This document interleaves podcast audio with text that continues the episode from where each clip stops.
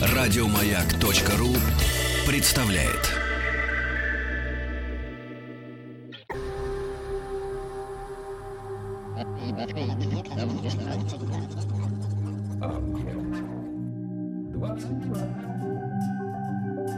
Объект 22. Литературный, литературный, Литературный Нобель. Нобель. Нобель. Это «Объект-22», я Евгений Стаховский. Очередная серия из э, нашего большого цикла программ, посвященных лауреатам Нобелевской премии по литературе. Мы добрались до 1917 года. В этом году сразу двум авторам была вручена Нобелевская премия. Это Карл Геллеруп и Хенрик э, Пантопидан. Ну, сегодня все-таки к первому товарищу. И здесь уже Андрей Викторович Коровин, кандидат филологических наук, старший научный сотрудник Института мировой литературы, доцент МПГУ. Андрей Викторович, здравствуйте, спасибо, что нашли на меня время. Да. Спасибо за приглашение. Очень хочется разобраться да, в очередной раз с 1917 в данном случае годом, ну и тем более там два представителя. Это второй случай уже в истории Нобелевской премии по литературе. Впервые такая ситуация сложилась в 1904 году, когда премия была сразу вручена Мистралю и Чигарову и Сагире. Ну и вот что-то как-то Нобелевский комитет решил э, повторить. Ну да бог с ним, их премии вручают кому Нет, хотят, на самом в конце деле, там концов. была определенная логика, Да? почему вручали именно Пантопидану и Геллерупу премию одновременно. И логика это заключалась в том, что когда Нобель учредил премию, как известно, да, он учредил эту премию за достижение в идеалистической литературе. Ну, То есть изначально. была да. такая фраза. Кстати говоря, этим обосновался тот факт, что Толстому не дали премию, поскольку то, что писал Толстой, не, не относилось к области идеалистической литературы. Когда речь заходит о вот этой паре Геллер Пантопидан, которые были когда-то очень близки и эстетически в том числе, потому что они принадлежали к одному направлению, направлению прорыва, которое стало активно развиваться в датской литературе с начала 70-х годов благодаря Георгу Брандесу, а потом как бы их взгляды разошлись. И более того, Пантопитан в одной из своих новелл даже высмеял Геллеру в 94 году. И когда стал вопрос о том, кому присуждать премию, то одно- однозначно фигура Пантопидана была первой, потому что это действительно очень значимый для Дании писатель, очень любимый в Дании писатель. А Геллеру был к тому моменту уже не то чтобы неизвестен, но он отошел на второй план. Ну, мы поговорим еще, может быть, о его биографии, поэтому вернемся к вопросу о, о том, как сложилась его судьба э, и писательская, и человеческая. Конечно, Пантопидан был э, значительно более привлекательной фигурой для Нобелевского комитета, но он был писателем-реалистом. Притом реалистом вот в самом хорошем смысле этого слова. А Геллеруп демонстрировал как раз прозу, которая э, имела отношение вот к этому идеалистическому вектору. И поэтому Нобелевский комитет принял такое компромиссное решение – дать премию двум датским писателям. И эта премия досталась Пантопидану как номеру один и Геллерупу как номеру два. То есть Геллер все-таки в данной, э, в этом дуэте номер два. Он номер два, Мгм. да. Самое ужасное для самого Геллерупа было, наверное, осознание того, что он и для датчан номер два. Да, писатель, мигрировавший в Дрезден и живший в Германии уже многие десятилетия к тому моменту. не- Он, э, конечно, оторвался от датской почвы. Его романы сначала писались на немецком языке, потом переводились на датский и издавались в Дании. Но первые издания были в Германии. И э, отношение к Геллерупу, конечно, датского общества тоже было неоднозначным, учитывая в целом антигерманские настроения. Ну, война идет все-таки, это 1917 Но год, даже Дания это время. И формально она в войне не принимает участие, но не надо забывать события XIX века. Две большие датско-прусские войны, и последняя датско-прусская война заканчивается поражением Дании, потерей почти трети территории. Потому что все земли юга Ютландии, Шлезвиг, Гольштейн отошли к Пруссии, и это был большой удар по датскому национальному самосознанию. В качестве примера можно привести тот факт, что Дания теряет свои крупнейшие порты а ее крупнейшими портами был город Альтона и город Киль,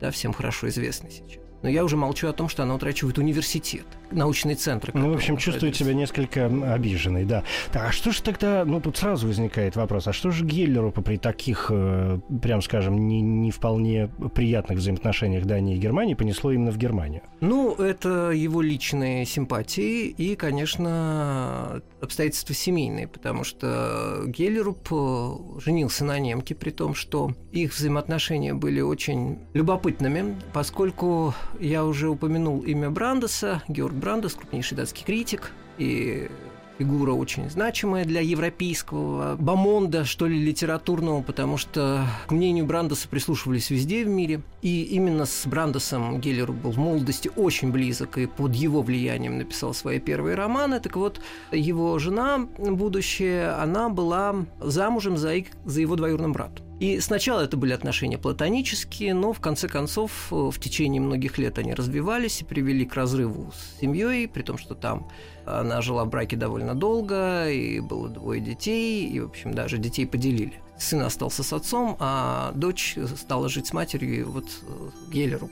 И сначала они пытались жить в Дании, но как бы их отношения развивались таким образом, что Геллеру решил перебраться в Дрезден. И с 1994 года он живет в Дрездене, собственно говоря, становясь постепенно из датского писателя писателем немецким. Писателем немецким. Ну, 94 год. Э, тут, наверное, стоит напомнить, что Геллер родился в 1857 ну, вполне себе взрослый уже человек. Ну да, взрослый да. человек. И как бы писательская жизнь его, надо сказать, к тому моменту сложилась, потому что он был очень известным писателем Дании. И стал он этим известным писателем Дании, в том числе и благодаря Брандусу потому что его первые романы, которые он пишет под влиянием идей Брандеса, они, конечно, снискали большую известность и популярность. И... Он сразу начал с романов? То есть у него же нет да, малых он форм? На- там начал таких. с романов, если не считать его детских опусов. Э, то считается, что первое его стихотворение, которое было им написано, написано в 11 лет, и оно было написано на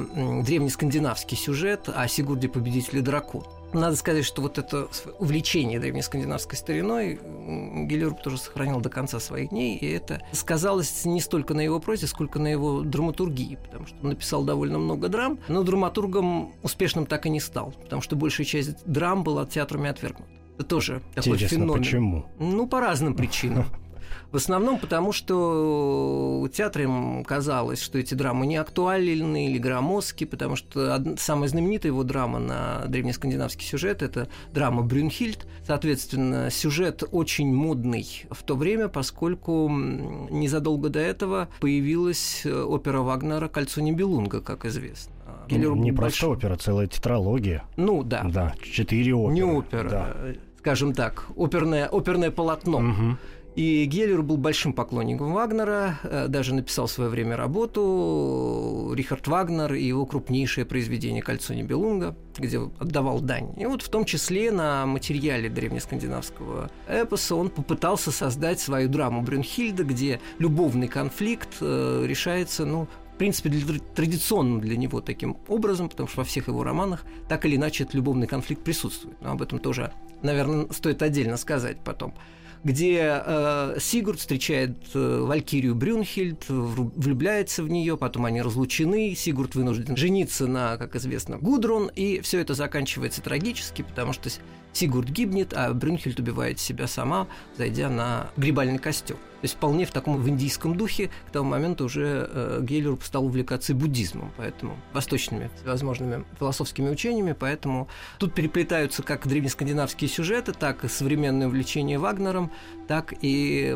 вот эти вот философские или, вернее, даже культурные образы, которые он черпает из э, книг по философии буддизма и по истории Индии, которые тоже наводнили в то время Европу, и это было на самом деле увлечение такое. Это, в принципе, была модная тема. Ну, вспомним, если мы обратим свой взор на нашу отечественную культуру, то вспомним Рерихов, вспомним Блаватскую, это как бы все. Все оттуда. Да, да, это все то же время и примерно одни и те же влечения, поэтому э, нельзя сказать, что Геллеруп тут был оригинален. Но если э, говорить о его таком индийском, что ли, векторе э, в творчестве, то у него тоже целый ряд э, романов и драмы, которые посвящены вот э, вопросам, связанным с э, буддийской философией и э, с восприятием европейцев. Но это тоже отдельный разговор, потому что один из его романов «Вечные странники», роман 2010 года, был даже переведен на русский язык в 12 уже опубликован. Это единственное произведение Геллеру, по которое вообще переводилось на русский язык. Вообще?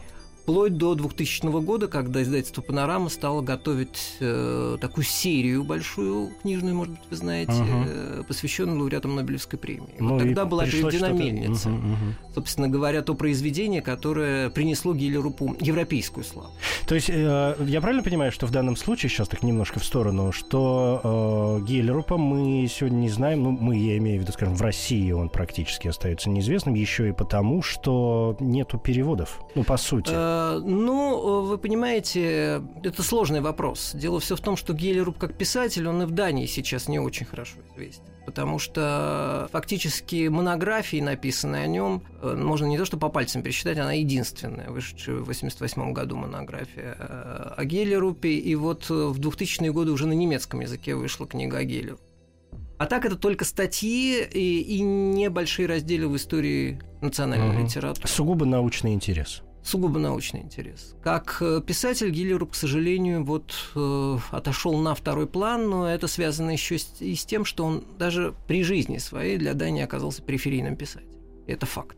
И это потому, что так сложилась его биография, и это потому, что ну, Геллеру показался не совсем в ключе, не в русле датской литературы. Он начинал в русле, поэтому его первые романы э, были так восторженно встречены. То есть, если мы посмотрим на библиографию, если мы посмотрим на то, как э, критика реагировала на произведение Геллерупа, то, наверное, две трети критических работ падают вот на первую На первую часть. Ну и вы произнесли э, словосочетание идеалистическая литература, а его первый роман, э, если я не ошибаюсь, собственно, так и называется «Идеалист». Да, но это как раз э, несколько в ироническом ключе употреблено значение, потому что если мы возьмем первые произведения, то они как раз были направлены против реализма, но тут против идеализма, простите, но тут несколько слов у биографии самого Геллеру, потому что он происходил из такой патриархальной пасторской семьи.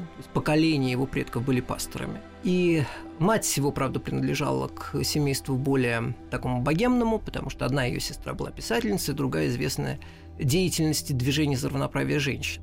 Но в три года утратив отца, Геллер фактически оказался на попечении двоюродного брата матери, тоже известного пастора, богослова и, ну, можно сказать, идеолога своего времени, который Геллеру воспитывал и, э, естественно, готовил его к э, такой пасторской карьере. Геллеру поступает на богословский факультет Копенгагенского университета, но в процессе обучения с ним происходит трансформация. Притом трансформация кардинальная. Если он начинает как студент теологического факультета, то заканчивает он просто как атеист, который пришел к э, пониманию неправомерности, что ли, вот такого однозначного взгляда на мир, который предлагает нам христианство. То есть образование сыграло вот ту самую прекрасную роль, когда человек, воспитанный совершенно в определенном ключе и в определенно направленной семье, получая образование, понял, что не все так просто. Да нет, я думаю, что тут это не в образовании дело, а скорее именно в тех модных тенденциях, которые мы наблюдаем. Э, Датской. Дарвинизм? Это не дарвинизм, это не только дарвинизм. А, дело все в том, что я уже, опять-таки, неоднократно упоминал имя Брандеса. Угу. В 1871 году Брандес начинает читать свои лекции в Копенгагенском университете. И, собственно говоря, этими лекциями открывается новый этап датской литературы и датской культуры. И этот этап связан с новым взглядом на мир. Дело все в том, что вплоть до начала 70-х годов в датской литературе главенствовал романтизм.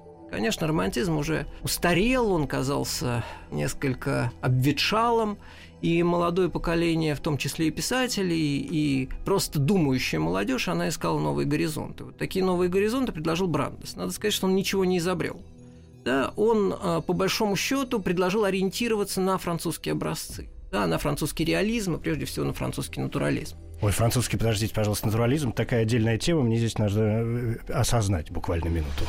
Литературный, литературный, литературный Нобель. Нобель. Нобель. Здесь Андрей Викторович Коровин, э, кандидат филологических наук. Мы говорим о Карле Гьеллерупе, 17-м лауреате Нобелевской премии по э, литературе. Я хочу сделать все-таки, с вашего позволения, шаг назад, потому что у меня сложилось ощущение, что м, вот эти какие-то душевные или духовные метания Гьеллерупа оказались оказались достаточно широки. Э, значит, вы сказали о хорошей, ну, хорошем таком нормальном воспитании, да, и образовании, и богословский факультет Копенгагенского университета, ну, в общем, школа.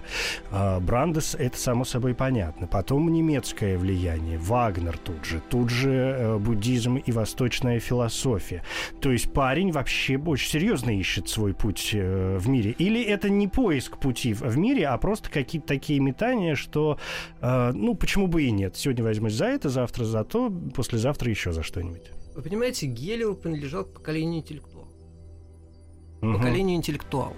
И э, это поколение, естественно, э, не было очень э, однородным. Естественно, оно не было каким-то э, поколением подростков, как мы пытаемся сейчас представить этих людей. Человек, который ищет себя и вот, значит, нигде не находит и мечется из стороны в сторону. Нет, это совершенно другое. Когда накапливались знания, эти знания использовались, и менялась точка зрения. И Геллер всю свою жизнь менял точку зрения. Имеет ли он на это право, как художника, как личность имеет, безусловно. И э, в начале, так сказать, воспитанный в религиозной среде, он искренне верил в то, что вот его служение – это, собственно говоря, церковная кафедра. А потом э, он осознал, что есть другие горизонты, что есть э, как бы совершенно другие принципы восприятия действительности. Вы правильно говорите о дарвинизме, потому что э, одно из стихотворений Гиллерупа посвящено смерти Дарвина. Он пишет реквием на смерть. Настолько его это впечатлило, да? Ну, потому что Дарвин дает возможность посмотреть на человеческую природу с другой стороны, не только с той стороны, которую предлагает традиционная религиозная концепция восприятия бытия. И для Гелерупа это все новое, это свежее, он еще молод. И понятно, что получив очень хорошее образование, правильно говорить, он блестяще образованным человеком, он э, оказался вот в том интеллектуальном кругу, который был э, наиболее популярен в Дании, если так можно выразиться. И именно писатели круга Брандеса стали популярны в Европе, потому что ну, ближайший, наверное, к Брандесу человек и самый выдающийся писатель, можно сказать так, последней трети XIX века в Дании, это Епе Якобсон. И на Якобсона, простите, ориентировались очень многие европейские знаменитости, в том числе Рильки да, для которого Якобсон был вот одним из источников. Но я уже молчу о том, что его переводили на все языки, в том числе на русский, даже существует перевод Блока, да, одного из его стихотворений в прозе. То есть это то явление, которое, мимо которого не мог пройти ни один думающий молодой человек, тем более пробующий себя в э, литературе. Геллеруп сам говорил, что ему в 11 лет стало ясно, что он станет писать. То есть он хотел писать. Он смирился с этим, да. Нет, он не смирился, он хотел писать. И он э, на, начинает писать. И его первый роман «Идеалист» — это роман о молодом человеке, который живет в провинциальном городе, который увлечен идеями, который ведет со своими друзьями вот эти вот разговоры бесконечные о смысле бытия. Роман, который, конечно, сейчас трудно читать. Почему? Он ну, скучен, вот, дурацкий а, язык или нет, что? Или он нет, глуп? он не скучен, он не глуп тем более. Но это роман, который написан на злобу дня. Вы понимаете, если мы говорим о фабульной основе, ну, фабульная основа там есть, естественно, любовный конфликт, как во всех произведениях Геллера. Есть главный герой, есть одна его возлюбленная, с которой он не может соединиться, есть другая возлюбленная, которую он уходит, да, а потом он в ней разочаровывается, потому что видит ее со своим приятелем, дерется с ним на дуэли, но выстреливает. Ну, очень романтическая история, да. Нет, она не романтическая, Нет? она как раз наоборот. Не, не то, то, не то. Она как раз наоборот, понимаете, она романтическая по своей фабуле. Ну, в этом-то в этом-то и залог вот этой неинтересности для нас сейчас. Понимаете? Потому что оказывается, что вот это, это гибель героя, в конце концов, на дуэли, это потому что он не может преодолеть вот это внутреннее противоречие. Но те вопросы, которые обсуждаются, они были актуальны для того времени. Понимаете? Основное содержание романа «Идеалист» – это не фабула, это не развитие какого-то сюжета. Потом Геллер пишет еще два романа. Да? Следующий роман «Молодая Дания», тоже о поиске э, молодым человеком себя, да, который, так же, как и он отчасти автобиографический, этот роман, потому что молодой человек тоже учится на теологическом факультете, тоже начинает э, осознавать неоднозначность э, такого религиозного мировосприятия, тоже становится атеистом, о чем он сообщает на, на экзамене, его изгоняют, естественно, из университета. Э, ну и дальше э, опять его искание. Сначала одна девушка, в которую он влюблен и с которой он вынужден расстаться, потом кругосветное путешествие с прожигателем жизни, потом возвращение в Данию, э, встреча с другой девушкой, и смерть от туберкулеза, и на смертном, огне, э, смертном одне, одре появляется пастор, который предлагает ему принять причастие, и герой гордо отказывается, заявляя Будучи о том, что... верен своим идеалам. Да, заявляя о том, что он э, останется при своем мнении, при своих э, взглядах на мир, и в том числе на смертном одре. Но подождите, Андрей Викторович, но вы же говорите как раз э, о том, что фабула в данном случае, в данных романах, э, совершенно такой верхний пласт. Но разве писателя, приличным писателем делает не то, что под внешней какой-то оберткой скрываются вот те глубинные моменты, пусть они даже э, очень узковременные. Ну, поэтому он и был популярен в Мгм. свое время. Но понимаете, сейчас, если вы возьмете читать этот роман, я боюсь, что вы эм, будете несколько смущены. Потому что многие вещи, которые там обсуждаются, для нас уже не представляют э, не то чтобы интерес, они не актуальны. То есть мы с вами эти романы э, читаем и воспринимаем, ну я, например, эти Мгм. романы читаю как историк литературы, мне многое понятно и мне многое интересное, потому что я понимаю, э, на что он откликается, да, с кем он полемизирует и прочее, прочее. Но, простите, все-таки литература создается не, не для специалистов, а для читателя. И на том этапе читатель был готов к восприятию этой литературы. Понимаете? И поэтому первые три романа, вот, соответственно, «Идеалист», о котором мы сказали, «Молодая Даня» и последний роман «Ученик германцев» хрестоматийное, м, тоже название для Гелерупа, потому что... Это трилогия своеобразная? Нет, это не трилогия, это три романа, но это первый этап, собственно, творчества Геллерупа, который связывают именно с именем Брандеса, потому что дальше Геллеруп начинает отходить. В 80 в 72-м как раз он пишет свой первый роман, и в 82-м вот этот вот последний «Ученик германцев», где Геллеруп демонстрирует свои такие германские пристрастия и отчасти указывает свой дальнейший путь, потому что германская идеалис- немецкая идеалистическая философия становится для него таким вот маяком, и впоследствии именно э, вот этот отход к, от реализма, даже от натурализма, который мы наблюдаем в первых трех романах, э, он обусловлен был и новыми горизонтами. Потому что когда Пантопитон, я упоминал об этом уже, его высмеял, то он его высмеял как эпигона Шиллера. Потому что Геллеруп всю свою жизнь очень почитал Шиллера. И, соответственно, э, фигура Шиллера для него была ключевой, когда он писал свои драмы. И ориентируясь на Шиллера, во многом он, видимо, и определил неудачу этих драм. Повторюсь, э, некоторые драмы были просто отвергнуты, а некоторые шли буквально сезон. Да, Ну, это понятно. Ну, в общем, как-то с драмами у него, конечно, получилось э, хуже.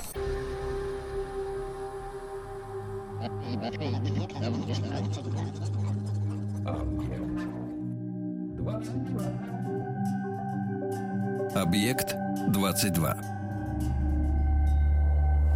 Литературный, литературный, Литературный Нобель. Нобель, Нобель. Это «Объект-22», я Евгений Стаховский, очередная серия нашего цикла программ о лауреатах Нобелевской премии по литературе. Сегодня говорим о Карле Геллерупе. Это Нобелевская премия 1917 года. И здесь Андрей Викторович Коровин, кандидат филологических э, наук, старший научный сотрудник Института мировой литературы и доцент э, МПГУ.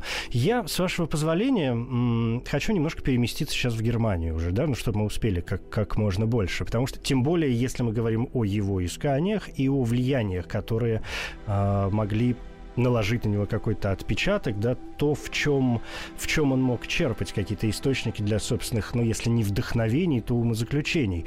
Ведь 19 век в Германии это же очень серьезное а, время. Помимо м, литературы как таковой, это же совершенно сумасшедшая вот та самая великая немецкая философия. Насколько м, он увлекался философскими Если этюдами? говорить о философии, то, естественно, это Кант, да, потому что без Канта не- существует XIX века, и Шопенгауэр, потому что философия Шопенгауэра исподвигла, собственно, Геллерупа обратиться к буддизму и к изучению Востока. Растлил он его все-таки. Ну, растлил это немножечко не то слово, потому что нравственный это вектор как раз у Геллерупа всегда был очень важным. И в этом отношении, наверное, действительно стоит уже нам с вами отойти от э, ранних романов, несколько слов сказать про романы так называемого Тургеневского периода, потому что Геллеруп совершил довольно большое путешествие по Европе, в том числе побывал в России, написал книгу, о путешествиях. И, собственно, вот это э, знакомство с русской культурой для Гиллерупа оказалось очень важным, потому что он э, приобщился к совершенно новому, модному в, на тот момент э, такому русскому, что ли, духу, который благодаря Тургеневу все более и более э, в Европе становится модным. И э, Геллеруп начинает ориентироваться на Тургенева, о чем он прямо и заявляет. И пишет целый ряд романов. Самым известным из них стал роман «Мина», где в центре обычно женская судьба, такая очень чуткая, э, очень э, тонкая женщина, которая осознает всю, всю несправедливость мира и пытается в этом мире как-то найти себя. Ну, первый роман был роман «Ромул», э, довольно занятный. В основу этого романа легла история о том, исторический факт о том, что э, один из камергеров очень жестоко обращался с лошадью. И это, в общем, вызвало такую реакцию общественную, довольно бурное обсуждение в газетах. И вот, э, собственно, роман «Ромул» — это история лошади, потому что Ромул — это кличка лошади. И молодые люди узнают вот эту вот несчастную судьбу лошади, ну там, правда, не камергер, а просто жакей, так сказать, очень плохо обходится с лошадью, они начинают ее пытаться спасти, и на, этом, на этой почве зарождаются чувства, и, соответственно, потом ну, это все выливается в такой бурный роман, который становится предметом изображения. А второй роман – это «Соль-мажор». Э, роман, я бы сказал, музыкальной отчасти, потому что в центре тоже женская судьба, женщина, покинутая своим, своим возлюбленным – который живет воспоминаниями и мечтами. И вот весь роман построен на том, что она музицирует, дает уроки музыки, чем, собственно, и живет, и пытается разобраться в мире и себе. Роман очень тонкий, кстати говоря. Геллер в этом отношении проявляет себя как прекрасный психолог. Он учится этому Тургенева, чего он не скрывает. И последний роман – это роман «Мина». Роман довольно любопытный, потому что он отчасти автобиографический, поскольку Минна, э, некий датский студент, путешествуя по Германии, встречает гувернантку Мину, в которую он влюбляется, но, в свою очередь, Минна уже обручена с другим датчанином, с художником, и вот перед ней стоит вопрос, э, что делать, э, либо порвать со своим женихом и э, все-таки обрести счастье или остаться верным своему слову. Она выбирает Второе, э, выходит замуж за художника, брак оказывается неудачным, потому что ее муж проявляет себя совсем не так, как она ожидала, и все для Минны заканчивается очень плачевно, она оказывается в психиатрической лечебнице, где и умирает. То есть вот э, такой сюжет. Эти романы тоже были достаточно благожелательно встречены публикой. А вот э, уже немецкий период творчества самого Геллерупа, он ознаменован действительно увлечением идеалистической философии. И немецкой идеалистической э, философии, возвращение к корням, то есть он вновь перечитывает Гёте, да, и Гёте становится для него таким образцом. И, конечно же, поиск духовности, что неотъемлемо от немецкой культуры XIX века. При всем при этом это все удивительным образом переплетается с нишанскими какими-то идеями, которые опять-таки витают в воздухе.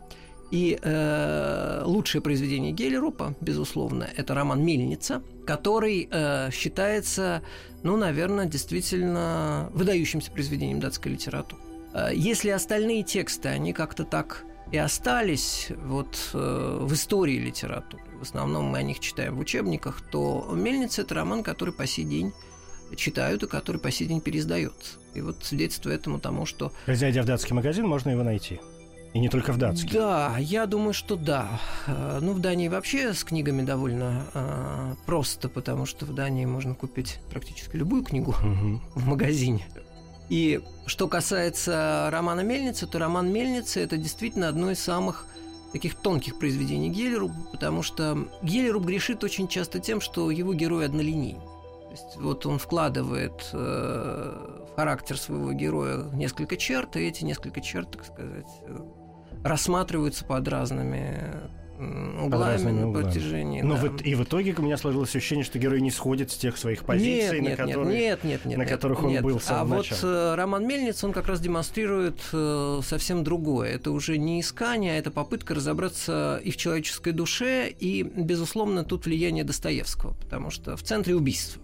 Так же, О, как и в преступлении наказания. Наконец-то детектив. Да, наконец-то детектив. Но детектив э, специфический, потому что сюжет мельницы довольно поначалу кажется традиционным для реалистической датской литературы. Остров Фальстер. Мельница, богатый хозяин Якоб, у которого умирает жена.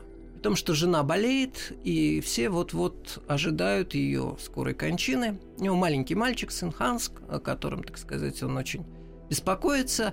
И понятно, что м, мельница и хозяйство не могут остаться без хозяйки. И уже сама Кристина, умирающая жена, якобы ему говорит о том, что он должен будет подыскать себе подходящую жену, но такую жену, которую примет сын.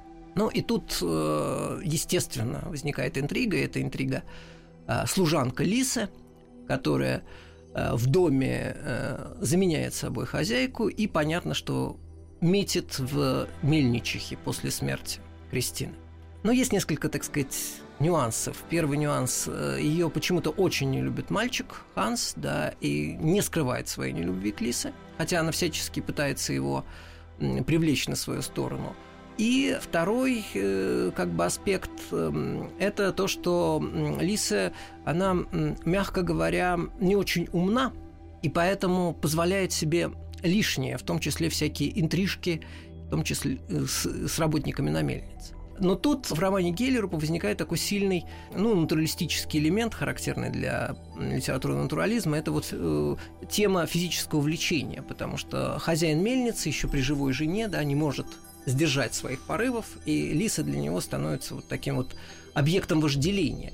И понятно, что служанка не может этого не осознавать и всячески стремится использовать это, чтобы заставить мельника на ней жениться. Жена умирает, ребенок большую часть времени проводит у друзей мельника, у лесничего и его сестры, которых он очень любит, и как бы Лиса вдруг осознает, что Ханна, сестра лесничего, может оказаться серьезной конкуренткой, потому, потому что Ханс, мальчик, очень к ней привязался, есть ручная лань, и прочее, и прочее. Ну, я не буду пересказывать сюжет и всевозможные интриги, э, которые там, естественно, в романе возникают, при том, что этот роман еще интересен тем, что там меняется как бы центр тяжести. Первая половина романа в основном в центре повествования как раз Лиса и ее попытка стать мельничихой, а вторая половина романа там уже в центре оказывается сам Якоб Мельник поскольку в середине романа Якоб убивает Лиса, убивает ее, застав на мельнице вместе с работником, убивает очень таким традиционным способом, наверное, для мельника. Он просто отпускает жернов, который, соответственно... Перемалывает все, что да, можно перемалывать. Да, соответственно, падает на эту пару и губит их.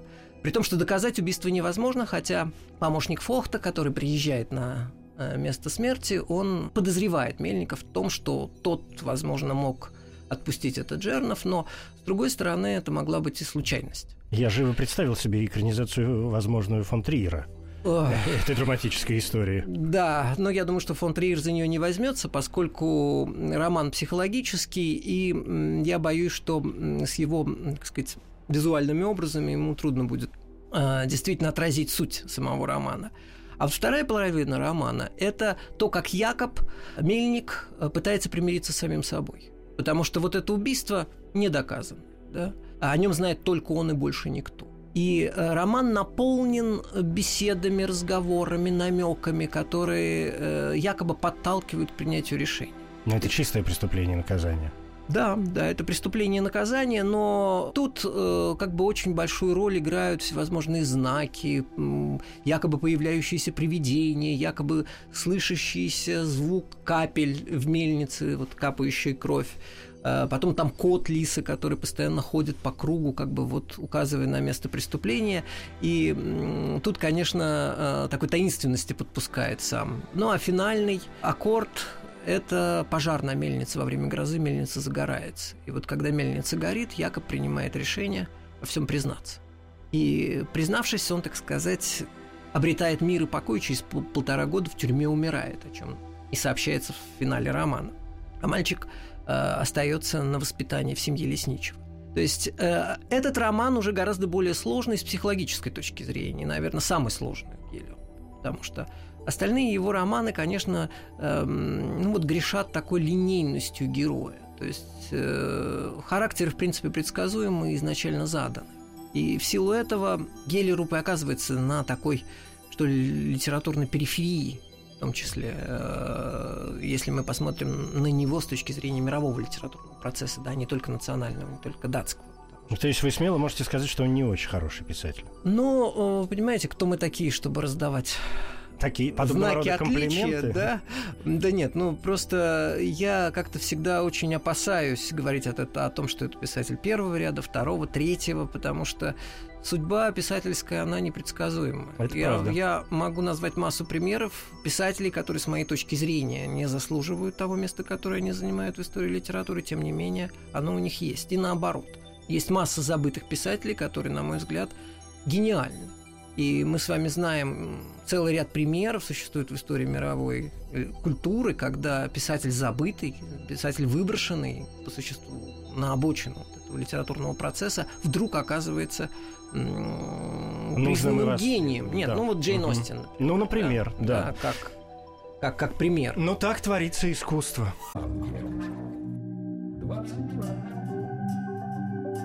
Объект 22. Литературный. Литературный. Литературный Нобель. Нобель. Нобель. Андрей Викторович, ну, у меня складывается такое ощущение, что, в общем, пройдясь по некоторым этапам, оказавшимся в некоторой степени разнообразными в жизни Гельрупа, осталось э, действительно понять, что ж э, с завершением всего этого процесса, с индийскими, видимо, увлечениями, которые, как на нем сказались, да, о чем вы э, заявили, ну и во что это вылилось в итоге. Ну, э, вылилось это в целый ряд произведений, и эти произведения, как я уже сказал, они заняли свое место, безусловно, в литературе. Я знаю, что один из его романов «Паломник Умарита», он даже был переведен на тайский язык, и в Таиланде его изучали Любят. в школе. Мгм. Потому что э, там как бы вот эти буддийские мотивы, они находят свое отражение в полной мере. Потому что Геллеру не был, конечно, таким блестящим знатоком Индии и Востока. Но он туда не ездил, то он есть он туда изучал не все ездил. это по книжкам. Он туда не ездил. Он э, там не жил. И поэтому э, его увлекали идеи. Э, То есть это сугубо интеллектуальное такое увлечение, да, не практическое, скорее интеллектуальное. И, естественно, э, его Индия и его буддизм – это буддизм, преломленный через э, европейское сознание. Потому что одна из драм Елерупа, она посвящена супруге Будде. Ух ты. Да, это драма, ну, правда, не очень успешная, она шла в театре, но недолго. Сюжет там следующий, что Будва, Сиддхартха, тогда еще не Будда, да, начинает свой путь, и вот этот вот путь, он напоминает, э, знаете ли, путь Данте в ад. Да? То есть тут явные аллюзии на дантовскую божественную комедию. Ну, как мы помним с вами, то, к чему стремится Данте, да, сначала он проходит через круги ада, потом через чистилище, а потом оказывается в раю и встречает Беатричу. То есть женский образ. Вот тут все наоборот. То есть Сиддхартха уходит от своей жены, которая тянет его назад. Да? То есть вот в это- мирское. да, в мирское. И это, с одной стороны, вроде бы индийский сюжет, с другой стороны, мы понимаем, что это такая антитеза вполне европейскому тексту. Если говорить о его романе «Вечные странники», или если правильно перевести это скорее «Мировые странники», этот э, роман э, совершенно очевидно связан с традицией европейского неоромантизма. Традицией Киплинга, с традицией Конрада, где Восток все-таки представлен глазами европейцев. И мистичен слегка. Мисти- Тут мистики тоже вполне достаточно. А, Роман занятный, и занятный именно своим таким индийским колоритом, потому что мы оказываемся в неком северном индийском княжестве, где немецкий профессор, погруженный в изучение санскрита и древних текстов, по приглашению местного министра приезжает, чтобы изучать древние надписи со своей дочерью Амандой.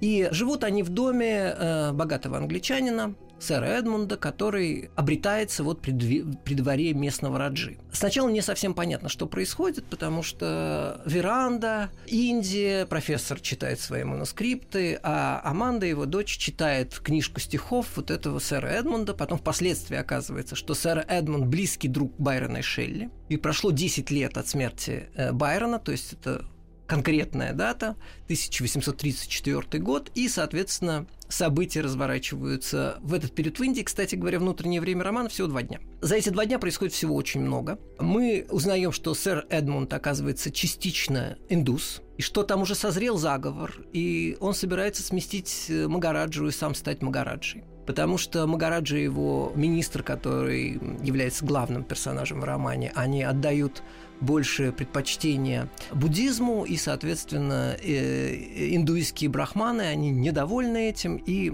сэра Эдмунда они пытаются использовать в своих целях. Вот То где там, Болливуд-то просыпается. Да, там разворачивается очень серьезная такая интрига, но э, почему я и говорю, что это Конрад, это, соответственно, Киплинг, тоже с такими очень закрученными романами. Но плюс к этому, там еще и есть некий манускрипт, который читает на протяжении всего э, романа профессора и его дочь Аманда. И в этом манускрипте как бы повторяется история, потому что и Аманда, и сэр Эдмунд узнают себя в героях манускрипта, и тем самым как бы они предстают новым воплощением Все, я запутался, да, персонажей. Да, да, да, да. То есть это история с перерождениями какая-то. Это история с перерождениями, mm. совершенно верно. И роман, в принципе, он не так плох потому что там есть и занятный сюжет, и охоты, и погони, и тайны, и вот, вот для экранизации угу, самое, самое то, оно. Да. Но если мы говорим о характерах, то характеры опять-таки подчинены всей идее. Они линейны, они не развиваются, они абсолютно, так сказать, вот единственное, что происходит с сэром Эдмундом, в конце под влиянием в том числе этого манускрипта, он вдруг понимает, что не нужна ему никакая власть Магараджи, а что он хочет обрести любовь Аманды.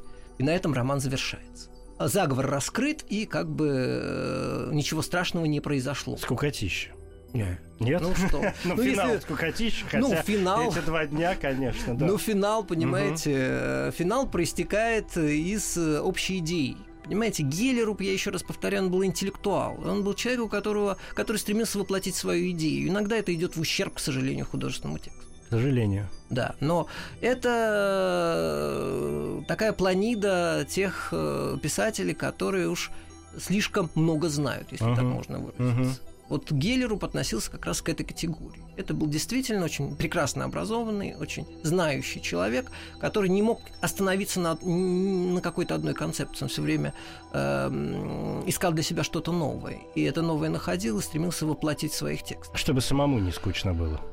Ну и возможно. Дело все в том, что ведь если мы говорим о его биографии, его жизнь была довольно скудна на какие-то события. Понимаете, вроде бы благополучная семейная жизнь, вроде бы, так сказать, э, довольно благополучная э, писательская, но эм, жизнь довольно скромная во всех отношениях. Никаких серьезных поворотов. Никаких серьезных поворотов, он даже писательским трудом не мог себе заработать толком на жизнь. А, а кем работал? Нет, он был писателем. А, ну, но, ну, но понимаете, мало. вот драмы понял, он эти да. пытался писать, чтобы их ставили в театре, чтобы он заработал. Да, но там уж Ипсон. А уж, да, а уж э, если говорить про Нобелевскую премию, которую он получил, то это тоже отдельная история, потому что он, получив эту Нобелевскую премию в 17 году, в 17 году потерял все. Поскольку... По, по завершению Второй мировой войны, в которой заверш... Германия проиграла, да, и, да, а он жил в Германии, ну, тут все понятно. Да, у нас, к сожалению, закончилось все время. Спасибо вам большое. Спасибо Андрей большое Викторович вам. Коровин, кандидат филологических наук, старший научный сотрудник э, Института мировой литературы, доцент МПГУ. Спасибо большое. Спасибо. До свидания. Литературный, литературный, литературный Нобель. Нобель. Нобель. Коротко говоря, Карл Адольф Геллеруп, датский писатель, поэт и драматург. Годы жизни 1857-1919. Наиболее известные труды – романы «Мельница», «Минна», «Пилигрим Каманита» и «Вечные странники». На русский язык переведен очень мало. Гелеруп – 17-й лауреат Нобелевской премии по литературе. Это 1917 год. Награду он получил с шестой попытки совместно с другим датчанином Хенриком Пантопиданом. Церемония вручения в 1917 году не проводилась из-за все еще шедшей Первой мировой войны. Среди номинантов 1917 года были, в частности, Георг Брандес, Юхани Ахо, Карл Шпителер, Уильям Чепмен и Иван Вазов. Премия Карлу Геллерупу вручена с формулировкой за его многообразную и богатую поэзию, вдохновленную высокими идеалами. Объект 22. Еще больше подкастов на радиомаяк.ру.